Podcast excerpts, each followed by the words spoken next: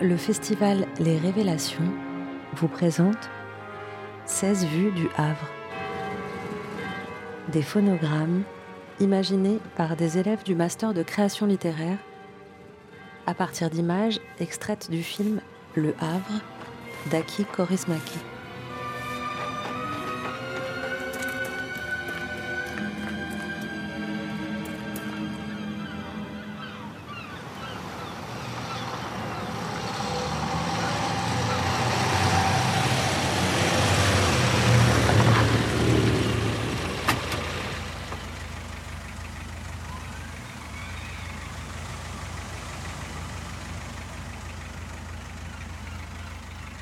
Il y a une ligne d'horizon un peu fumeuse.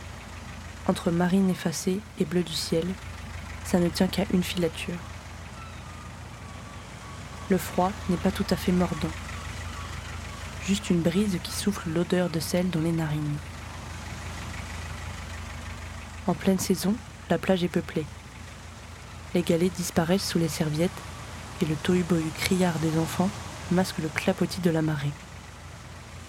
Mais là, Rien. Juste le froid et les cailloux. Entre le chahut du vent et les vagues, les gravillons crissent. Ce n'est plus le sel qui remplit les naseaux, mais la poussière soulevée par le taxi qui s'est garé. C'est de nouveau le silence sur la plage.